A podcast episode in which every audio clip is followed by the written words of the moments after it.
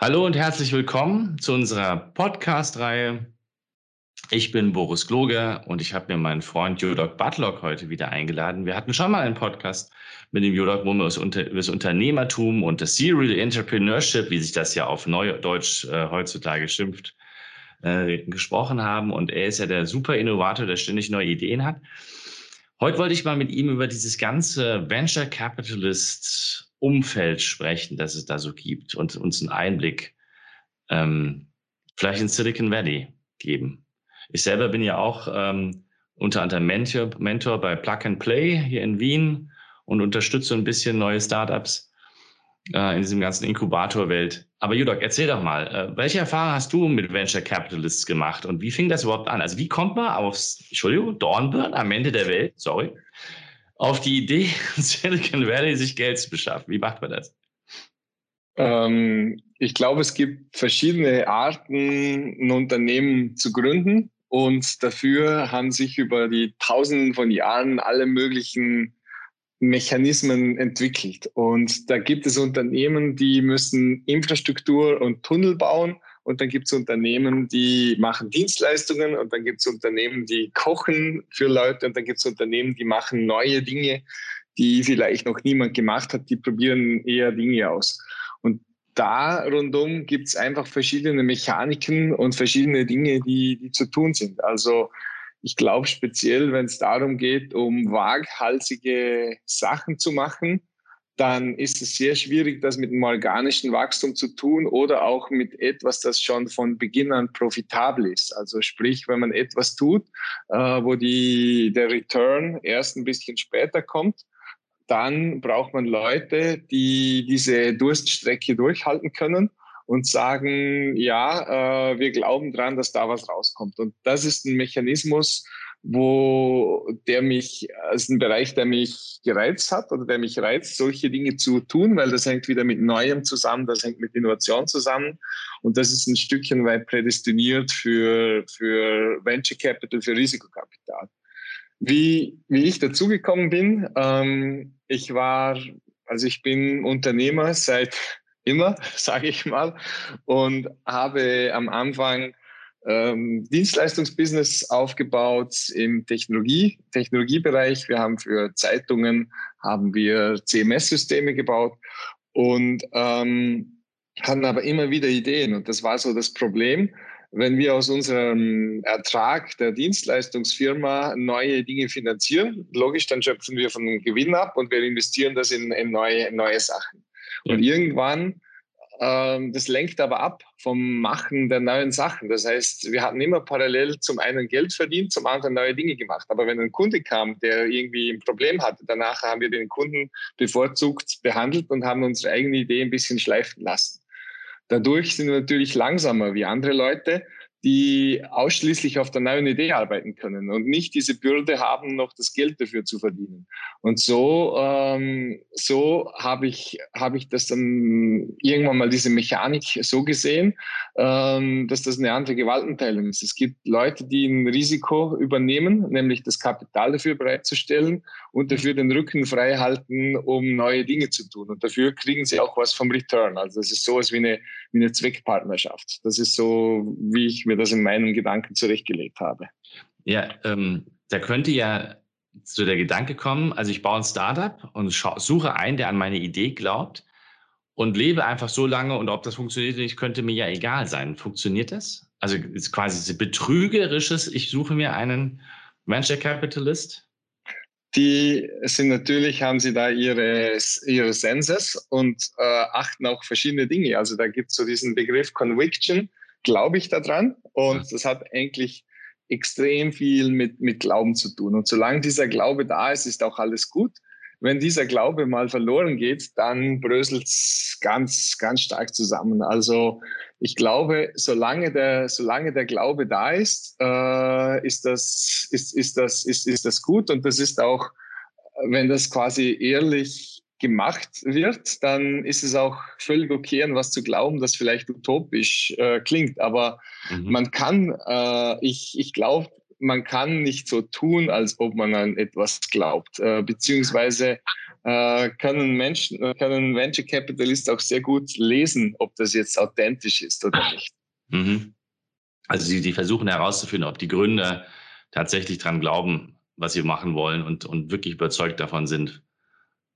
Und und natürlich auch, ob der Markt dafür da ist, okay. äh, auch ob sie die Fähigkeiten haben, äh, das zu tun, äh, ob sie in der Lage sind, auch andere Leute dafür zu motivieren. Ähm, also da gibt es natürlich verschiedenste Faktoren, die dafür für den Erfolg sind. Aber ich glaube, das Wichtigste ist dieser Glaube und dieser Unternehmergeist, um da allen Widrigkeiten zu trotz da dadurch durchzumarschieren. Und da gibt es ganz, ganz viele, die eben auf Teambasis einfach äh, investieren, die sagen, ich glaube, dass dieses Team irgendwo rauskommt. Äh, daran glaube ich. Mhm. Und gibt es irgendeine, irgendeine Hausnummer, wie viel Geld man braucht, um eine Firma die, dieser Idee, also was das, was du gerade gesagt hast, ähm, was Utopisches zu bauen, wie viel Geld braucht man? Also von Google weiß man, oder soll, soll es mal so gewesen sein, erst, die waren erst erfolgreich, nachdem sie schon 50 Millionen investiert hatten, also US-Dollar. Mhm. Sind das so Hausnummern, die immer noch gelten oder äh, geht das auch anders? Oder werden die sofort zu Unicorns aus dem, aus dem Nichts heraus oder so? Oder also das, das vorstellen? Das gibt ja Millionen von Menschen, die als Unternehmer sind und man sieht dann ja nur diese Spitze des Eisbergs. Also diese Elon Musks und diese ja, genau. Steve Jobs dieser Welt oder die Jeff Bezoses, die da, äh, die da natürlich Unternehmen mit über Millionen Mitarbeiter aufbauen in 27 Jahren.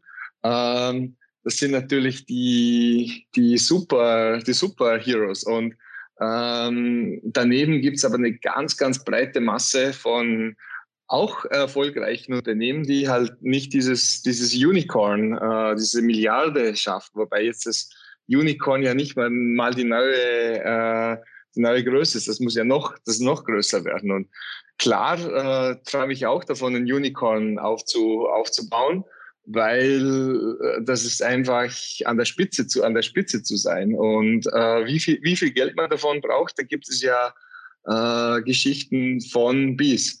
Die europäischen Investoren sind grundsätzlich viel knausriger als die, äh, die machen nicht, also die Amerikaner, und das sind wir beim Thema Silicon Valley Europa, da wird, äh, da wird geklotzt, nicht gekleckert. Und da sagt man mal so, bold, wir machen jetzt mal einen bold Move und äh, wir, wir schießen da mal gerade mal zu Start. Wir starten mit fünf, sechs Millionen äh, Finanzierung nur auf die Idee. Es gibt Leute, die haben die Idee, wir geben denen mal fünf, sechs Millionen und die machen dann was. Und, ähm, und da kann natürlich schon, äh, kann schon was rauskommen.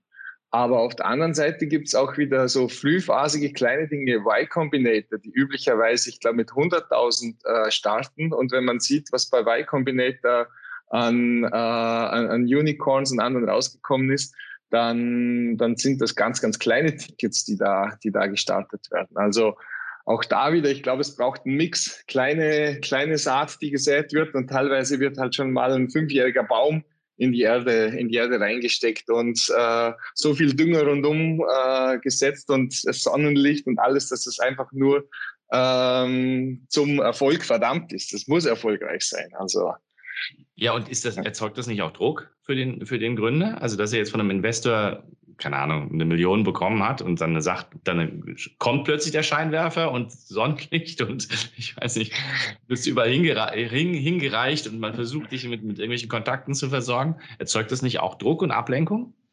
Ja, äh, also natürlich. Das ist äh, immer äh, ja, Licht, Licht und Schatten hat Vor- und, Vor und Nachteile. Und das ist auch teilweise, ich achte es als gefährlich, zu früh zu viel Geld reinzustecken. Also das ist diese Capital Efficiency, äh, das ist schon etwas, was auch für europäische Firmen ein Vorteil ist. Wir Europäer sind grundsätzlich ja mehr kapitaleffizient, äh, was das, was das angeht. Dinge werden vielleicht eine Spur vorsichtiger angegangen, dafür aber vielleicht auch langsamer. Also der Fakt ist der, wenn alles gut ist, also wenn es keine so rückt, dann ist es ja super, weil dann ist es ja das Schnellste, was überhaupt möglich ist. Aber wenn es jetzt, äh, äh, ja, äh, wenn es irgendwie manchmal ein bisschen schwieriger wird, dann nachher, dann ist es auch sinnvoll, manchmal ein bisschen vorsichtig zu sein. Und, und da würde ich nicht sagen, das eine ist richtig und das eine ist falsch. Es sind einfach ein bisschen andere Vorgehensweisen. Und das hat mit den Menschen zu tun, die das äh, treiben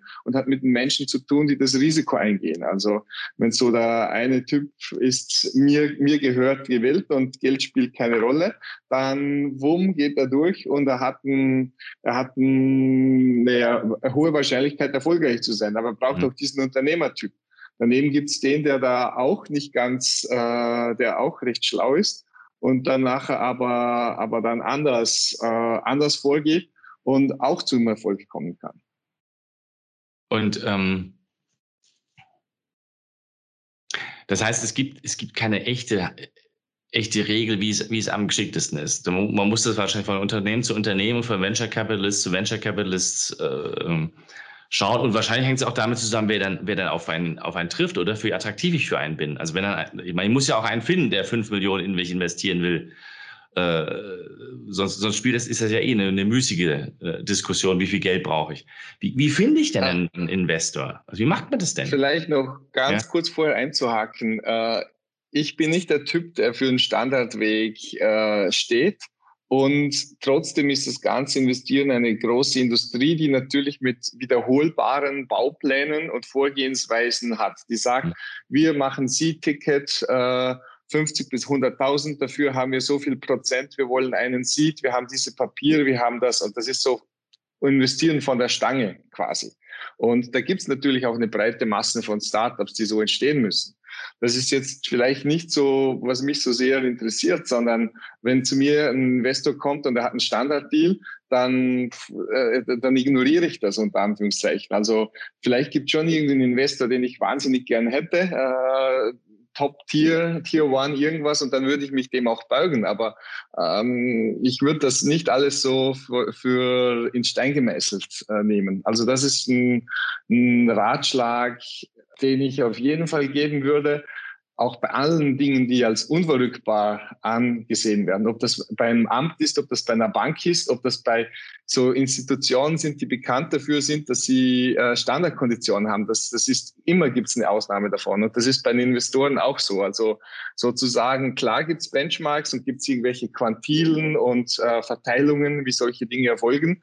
Aber am Ende vom Tag ist es etwas Individuelles, weil auch die, die, die Idee individuell ist. Und mhm. da, da, da, da wehre ich mich ein bisschen, so diese äh, Standarddinge zu haben.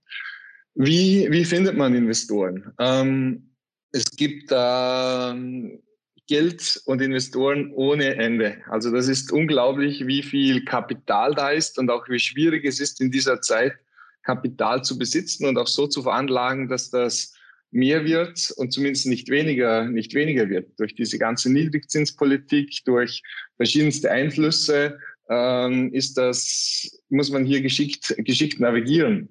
Und eine Ressource, die ich zum Beispiel spannend finde, ist, es gibt von der Firma Dealroom heißt die, da gibt es auch so eine Studie der äh, erfolgreichsten Investoren. Ich glaube, da sind 10.000 oder 15.000 Investoren gelistet. Und man sieht, äh, wie viele erfolgreiche Unternehmen diese Investoren raus, rausgebracht haben. Das kann man nach Europa aufschlüsseln, das kann man nach, äh, das kann man auch nach anderen Ländern auf, ähm, auf, aufgliedern.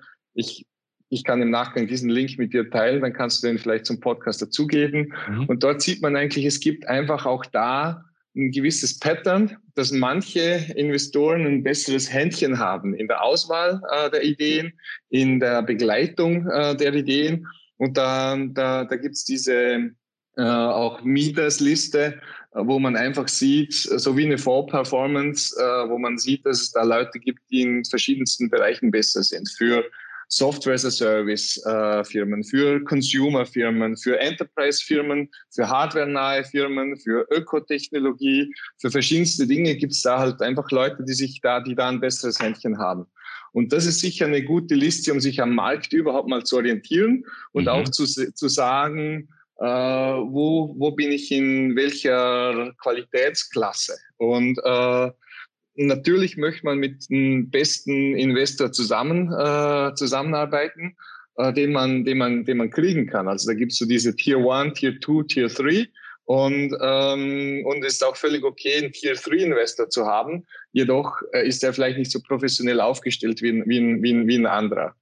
Also das heißt, wenn man mal identifiziert hat, was sind so diese möglichen Investoren, die thematisch, regional, äh, marktmäßig äh, passen, dann nachher geht es darum, um Intros äh, zu kriegen zu diesen Investoren, sprich einen Kontakt zu denen zu kriegen. Mhm. Und ähm, was man wissen muss, wenn man auch hier wieder von hinten äh, das Pferd aufzäumt, am Ende vom Tag muss da jemand entscheiden, es wird investiert oder wird nicht investiert. Das sind üblicherweise die Partner und äh, die Partner müssen entscheiden, die Partner so einer Firma müssen entscheiden, wir investieren oder wir investieren nicht. Da kann es sein, dass das beim Fonds alle Partner einstimmig zustimmen müssen, nur dann gibt es ein Investment. Sprich, man muss wissen, am Ende vom Tag muss, gibt es dieses Partner-Meeting und in diesem Partner-Meeting wird entschieden. Und das muss man gewinnen. Das heißt, man muss sich möglichst schnell äh, hocharbeiten, dass dieses Partner-Meeting äh, erfolgreich ist. Ähm, häufig äh, diese Partner, die Zeit der Partner ist auch begrenzt und die sehen pro Jahr 1000 Firmen oder so. Und die haben dann auch noch ihre Associates dabei, die ihnen zuarbeiten und Firmen identifizieren. Also idealerweise starten man, kann man gleich auf Partnerlevel mit einem Investor einsteigen. Dann spart man sich nochmal eine Runde, um über den Associate äh, raus, raus äh, äh, reinzukommen. Und dieser Partner muss dann eigentlich für die Idee des Startups brennen und auch gegenüber seinen anderen Partnern auch diese Idee verkaufen. Also mhm. Also man muss am Ende vom Tag schon als, äh, als Unternehmer das darstellen, aber äh, es braucht auch jemand auf Seiten des Fonds, der diese Idee den anderen Partnern verkauft. Ähm, und dann, dann hat man ein Investment. Und das ist das, was man, glaube ich, im Hintergrund behalten muss dass, ähm, dass, dass man diesen Weg schaffen muss und dass man sich dort hinarbeitet. Hat mit Networking zu tun, hat mit Referenzen zu tun. Wie kann man ge ge äh, Vertrauen gewinnen? Wie gewinnt der Investor Vertrauen ein? Was ist so der Track Record über mehrere, mehrere äh, Dinge hinweg? Und ich würde sagen, mit den Leuten, die auch bei mir investiert haben, äh, gab es einfach immer schon eine längere Verbindung, äh, punktuell wo man Konsistenz gezeigt hat, wo man mit denen auch einfach mal unverbindlich geredet hat, mhm. um dann schlussendlich zu sagen, jetzt arbeiten wir zusammen. Das klingt anstrengend. Ja, das ist, äh, ah. ist, äh, ist anstrengend, äh, definitiv. Das ist äh, Beziehungspflege. Und ähm, man darf sich dabei nie verlieren. Das ist nur ein Mittel zum Zweck. Ich möchte irgendwo hinfahren. Äh, Geld ist, der, ist, ist Benzin, ist der Treibstoff dafür. Ja. Ähm, und wenn ich natürlich nur den Treibstoff hinterher hechle, dann fahre ich irgendwo nur von Tankstelle zu Tankstelle. Aber äh, ich muss eigentlich sagen, ich will ans Meer fahren oder ich will auf die Berge fahren. Und da muss ich eigentlich sagen, ist mir egal, wo die Tankstelle ist. Also sprich, auf der einen Seite sollten die Investoren vernachlässigt werden, weil sie dienen nicht dem eigentlichen Zweck Mehrwert für Kunden zu schaffen. Das ist null, null Mehrwert. Und jede Abweichung, die man für einen Investor fährt, macht einen langsamer. Und das wissen die Investoren auch. Aber trotzdem wollen sie ein bisschen umsorgt, äh, umsorgt werden. Und das heißt, man muss so die richtige Balance finden zwischen äh, ignoriere ich, tut mir leid, ich habe keine Zeit für dich, weil ich muss auf mein Business schauen. Ja. Aber gleichzeitig auch zu sagen, irgendwie, äh, du kannst äh, Vertrauen zu mir aufbauen. Ja, ist klar. Das ist, das ist ähm, verrücktes. Hast du noch eine, ähm, mal so einen Einblick in wie solche Pitches ablaufen? Hast du bei so einem Pitch mal mitgemacht? Wie, wie die Rennen da, diese, diese drei Minuten Shows? Also ich, äh, du meinst jetzt so eher Fernseh, auf Fernsehen oder so bezogen oder Nein, auf halt eben, wenn man zu diesen Plug-and-Play-Events geht? Ja, ja. Also ich habe da, ich glaube, 100 äh, oder 150 Pitches reichen nicht, die ich da auch schon gemacht habe selber. Und das sieht dann vielleicht auch bei mir locker aus, weil die Leute glauben, der kann das ja. Aber das ist auch für mich dann knochenharte Vorbereitung und auch teilweise stundenlanges Üben, wenn es wirklich wichtig ist. Also wir haben ja 2014 oder sowas, äh, oder ne, war ein bisschen später, egal, diesen TechCrunch Disrupt äh, Pitch Europa auch gewonnen. Und das war sehr kompetitiv, ich glaube 3000 Teilnehmer oder so. Und äh, da haben wir uns über mehrere Monate, also den Grob-Pitch, äh, dann den getuned, dann den praktiziert, so, dass es authentisch wirkt, aber dass es trotzdem dieser Storyline funktioniert, dass die Körpersprache passt, dass diese Dinge sind. Also das ist, das ist schon eine gewisse Kunst. Wir haben mit einem Körpersprachentrainer da zusammengearbeitet, auch bei anderen Pitches, auch diesen Storyflows und Storyteller, der sich das mal anschaut.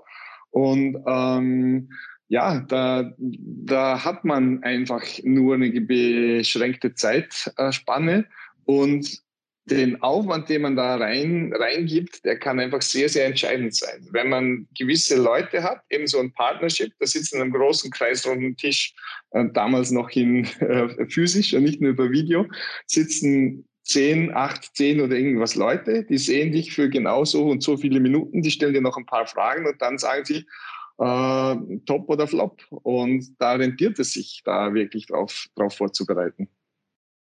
Also monatelang, das klingt nach richtig knochenharter Arbeit und, und, und viel Zeit, die da reinfließt, dann diese drei Minuten zu überstehen. Das ähm, ist definitiv so und ähm, fängt an mit, ich vergleiche das so ein bisschen wie der Rennläufer, der dann die Streif runterfährt, aber dann noch im Schlafen, im autogenen Training und so nochmal so diese Piste vor Augen hat, dass er jede Kurve hat und aber auch darauf vorbereitet ist, wenn irgendwo mal eine Stolperstelle kommt oder ein, ein Hügel, den er vielleicht nicht berücksichtigt hat, dass er den trotzdem kompensieren kann.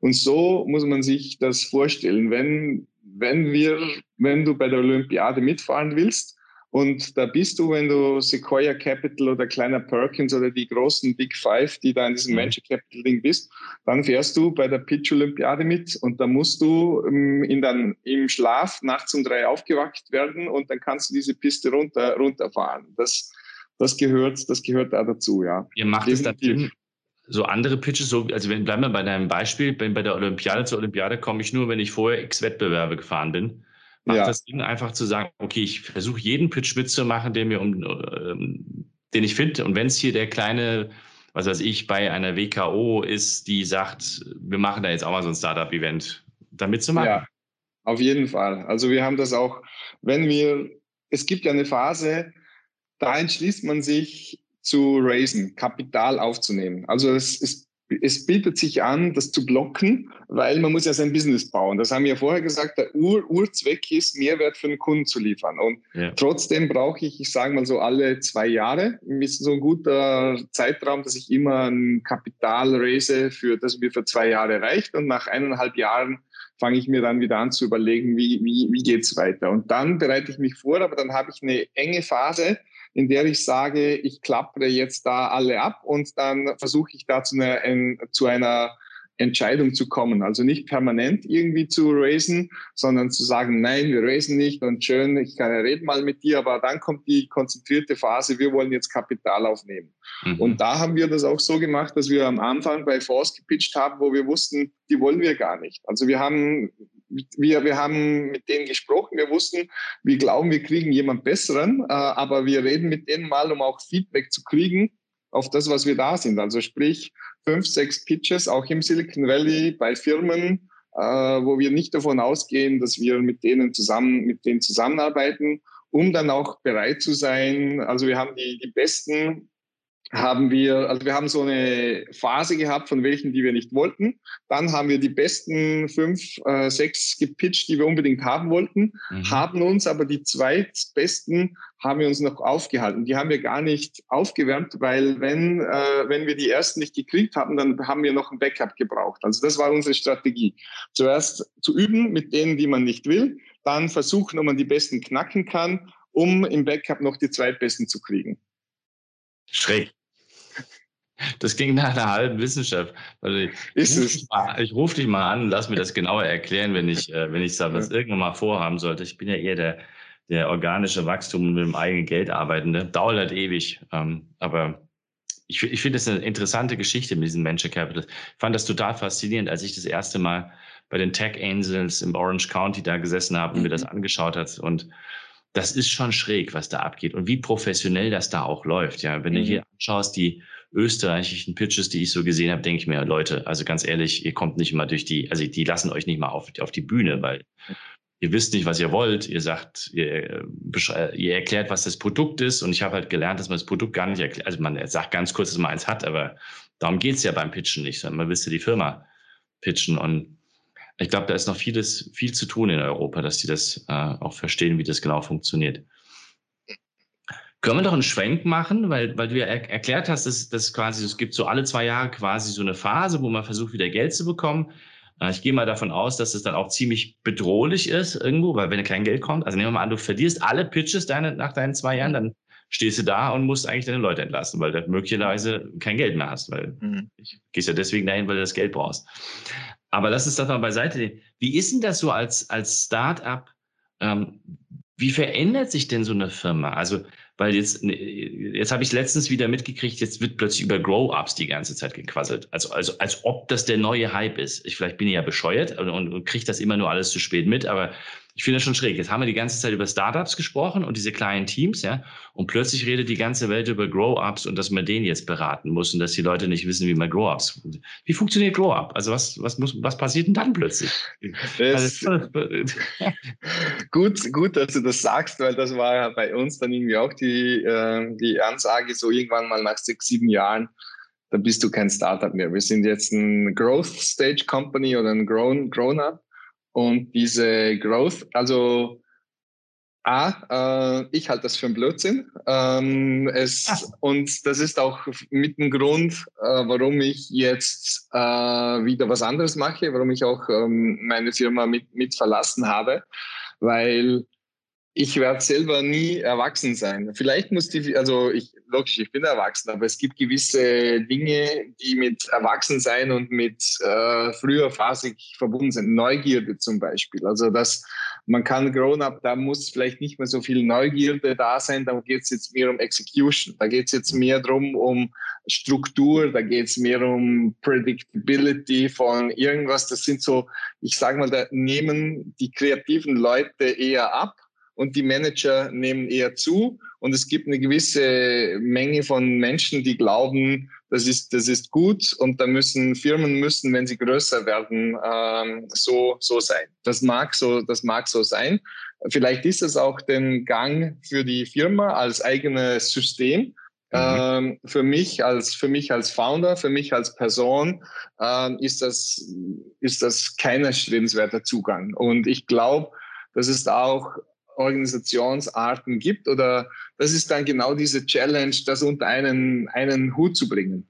Es gibt aber ganz viele Beispiele, wo Firmen das so lang wie möglich rausgezögert haben. Also man sieht das jetzt zwei, teilweise auch bei, bei Google. Google ist da so an die Grenze gestoßen. Die haben jetzt auch massive Probleme von Antitrust, Do No Evil. Äh, Googler, die gegen Google protestieren, Gewerkschaften, die sie sich da organisieren müssen. Äh, aber ich sage mal, bis so vor zwei, drei Jahren haben die das trotz zigtausend Mitarbeitern dieses, diesen Startup-Spirit erhalten. Auch Facebook ähnlich. Facebook kommt jetzt auch an diese Grenze und stoßt an mit verschiedensten Strukturen, wo das nicht mal als cooles Startup äh, wahrgenommen, wahrgenommen wird.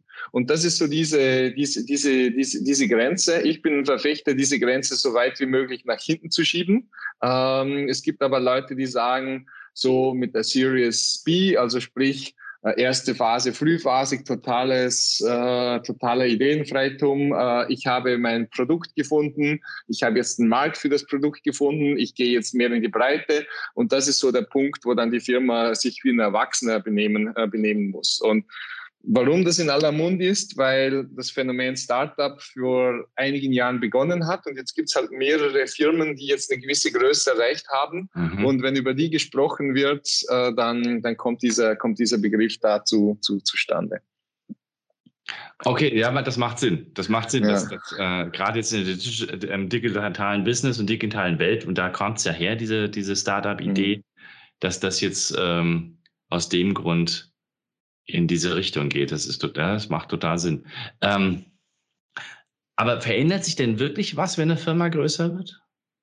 Also ja, 100 Leute hat oder so?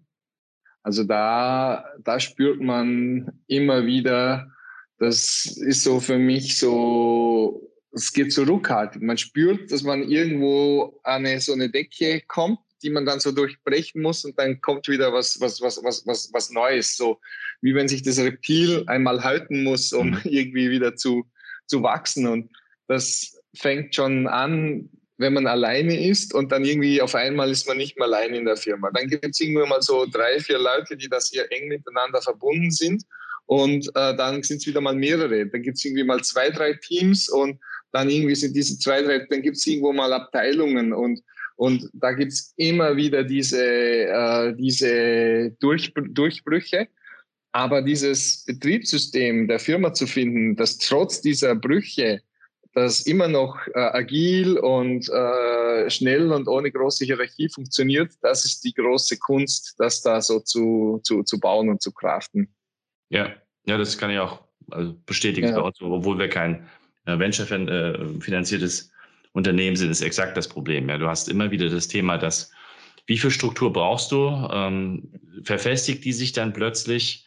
hast, willst du die überhaupt? Dann wird wieder was vergessen, was vor Jahren schon geklärt war eigentlich und plötzlich bricht es wieder zusammen, weil neue Leute dazu kamen, die sagen, das kann ja gar nicht so gehen, das machen wir jetzt wieder anders und, und äh, es ist ein konstanter, konstantes Arbeiten an, an, an diesen Strukturen und Unstrukturen quasi wieder, wieder welche draus. Und es ist da, wo die physische Welt diese, ähm, diese virtuelle Welt trifft, weil in der physischen Welt gibt es einfach Raum und Zeit und äh, Raum und Zeit und Personen. Das heißt, wenn mehrere Leute sind, dass die am selben Ort sind, verteilt sind zu unterschiedlichen Zeiten. Und da muss man irgendwie diese Struktur einziehen. Und immer wenn so eine Strukturgrenze gezogen wird, dann äh, entsteht auch in der virtuellen Welt dahinter Brüche, weil die Idee einer Firma und die Zusammenarbeit zwischen Sales und Marketing, jetzt blöd gesprochen, das, das ist ja da. Aber wenn die Leute in einem Team strukturiert sind, dann gibt es einen automatischen Bruch dazwischen. Und den Bruch will man wieder nicht haben. Dann macht man wieder crossfunktionale Teams. Aber dann sind die crossfunktionalen, also es ist dieses beständige drüber und drunter. Da muss ich dir nichts erzählen. Ähm, das gehört scheinbar zum System dazu, wenn das wächst. Und ich glaube, dieser Wandel in einer Firma, das macht, glaube ich, Entrepreneurship auch aus, zu verstehen, dass es halt nichts Stabiles ist. Mhm. Also ich hatte immer die Sehnsucht nach, boah, wenn man es einmal hingestellt hat, dann läuft es und ähm, äh, einmal die richtigen Tools, egal was es ist, ob du dann sagst, ich nehme jetzt die in die Art von Kommunikationssystem oder den diese Rechner oder das Büro oder kaum hast du das Büro, wie bei uns ja kaum hast das Büro schön eingerichtet, kommt Corona und du sagst, warum so habe ich mir jetzt ein Büro gekauft und habe einen drei Jahre Mietvertrag. Denkst du, was muss denn das für ein Kack? Ja. Auf der anderen Seite, wenn du dir das anschaust, äh, nimmst du große Firmen, Microsoft oder andere, dann haben sie diese Büros auf der ganzen Welt. Sie haben das und dann müssen sie Reorganisationen machen. Dann müssen die künstlich diese Unruhe machen, dass sie einmal pro Jahr die Orga reorganisieren, damit die Bewegung wieder reinkommt. Also ich glaube, auf der einen Seite ist es das Streben nach mehr Strukturen, nach Konstanz, nach Nichtveränderung. Aber ähm, dann ist wieder das Einreißen dieser, dieser Wände, das, das, das, das, Not, das notwendig ist und das Auskehren von Ecken, die verstaubt sind, wo sich sonst nichts mehr bewegt. Und ähm, ja, das gehört bei wachsenden Systemen scheinbar dazu. Ja, glaube ich auch. Würdest du, ähm, nach dem, was du so in der, du, du bist ja, bist ja unser Serial Entrepreneur, würdest du nach dem, was du so erlebt hast, Menschen eher dazu raten, ähm, diese große Idee zu verfolgen, also wenn sie eine Firma gründen wollen, ähm, wie gleich zum Venture Capitalist zu retten mit seiner Idee oder würdest du sagen, fangt mal an? Oder, oder wie würdest du es machen? Also ich glaube, es sollte eine bewusste, bewusste Entscheidung sein und die bewusste Entscheidung heißt auch, auf was man sich einlässt. Ich habe gerade äh, diese Woche mit jungen zwei oder drei jungen Gründern geredet, die wirklich was Großes in der Hand haben, wo sie eine super Idee haben, die auch erste Erfolge zeigt und die mich gefragt haben, ach, Venture Capital, soll ich das und wie funktioniert das? Und äh, sie müssen wissen, ob sie die Büchse dieser Pandora, äh, ob sie die Büchse der Pandora oft öffnen wollen, mhm. weil damit ist man auf eine gewisse Schiene dran. Und das heißt, man, ja, man, man macht die Büchse der Pandora auf. Und das heißt, ich habe jemand dabei, dem geht es darum, seinen Gewinn zu maximieren. Und es gibt immer wieder dieses, dieses, dieses amerikanische Saying, VCs are fucking predictable. Das heißt, es ist, die sind sehr vorhersehbar, weil es ist ganz klare Spielregeln. Ich gebe dir Geld, ich möchte das Zehnfache, Hundertfache möchte ich, möchte ich zurück. Wenn ich nur das Doppelte zurückkriege, dann hast du meine Zeit verschwendet. Ähm, dann lieber quasi versenkt mein Geld innerhalb von einem halben Jahr, weil dann weiß ich, es ist nichts geworden, äh, als dass du mich fünf Jahre lang hinhältst und dann irgendwie mir nur das doppelte Geld zurückgibst. Mhm. Sondern Sie müssen Ihre Arbeitszeit auf die konzentrieren, die zehn, hundertfach besser werden können. Sprich, du musst entweder zehn, hundertfach besser werden oder du stirbst und alles dazwischen ist langweilig. Aber dazwischen spielt sich natürlich auf dieser Welt 80 Prozent oder ich weiß nicht wie viel des Businesses ab. Und ich glaube, das muss jeder entscheiden, will ich, äh, will ich wirklich eine Olympiade fahren und will ich dann morgens um jeden Tag ins Training gehen und äh, möchte ich da äh, zwischendurch mal hungern und meine Familie nicht sehen? Oder also ich, ich, ich sage nicht, dass das mit einem ungesunden Lebensstil zu tun hat. Das ist eine andere Grundeinstellung, ist eine andere Einstellung zu dem, was man macht. Und das muss eine ganz, ganz bewusste Entscheidung sein, quasi, möchte ich wirklich, wirklich bei der Olympiade dabei sein? Ähm, oder ist es auch okay, wenn ich einfach ein guter Freizeitsportler bin und mein äh, und, und ich werde, ich finde sonst meine Erfüllung. Am Ende vom Tag geht's, wie findet man seine Erfüllung? Ist man, äh, ist man happy? Was, was macht man da? Und das äh, kann auch von der Lebensphase äh, abhängen. Also ich bin da jetzt irgendwie auch, äh, gehe auf die 50 zu und mittlerweile, ich, es, es juckt mich schon, wie, also das werde ich auch, wie es ausschaut, machen, wieder von Anfang an das, äh, das, das zu tun. Aber es ist mit 22 und Uni und ohne Familie und Verpflichtungen noch viel einfacher, wie, wie bei anderen zu sagen, Hals über Kopf, ich stürze mich da Vollgas, Vollgas rein. Deswegen ganz bewusst die Entscheidung und auch äh, weiterdenken, was da ist, weil dass irgendwie jetzt einfach am nächsten Tag Geld auf dem Konto ist und dann kann ich endlich mal was tun. Das ist so kurzfristig gedacht. Äh, mhm. da, da kommt auch die Responsibility damit. Da kommt schon mehr, mehr da, dazu. Äh, ja.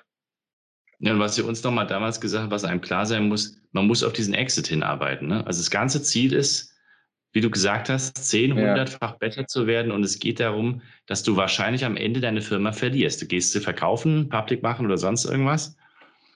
Aber es geht darum, du willst sie eigentlich zum Exit führen. Das ist das Bescheuerte. Genau. So eigentlich. Ja.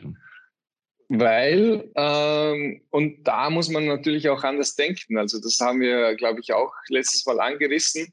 Diese Risiken sofort, äh, also den Stier immer bei den Hörnern zu packen. Wenn ich etwas hätte, das, das vielleicht in einem halben Jahr problematisch sein könnte, dann adressiere ich das jetzt um rauszufinden, dass ich nicht in einem halben Jahr scheitere, weil die Lebensverlängerung unter Anführungszeichen bringt nichts, äh, weil ich möchte diese Vervielfachung haben.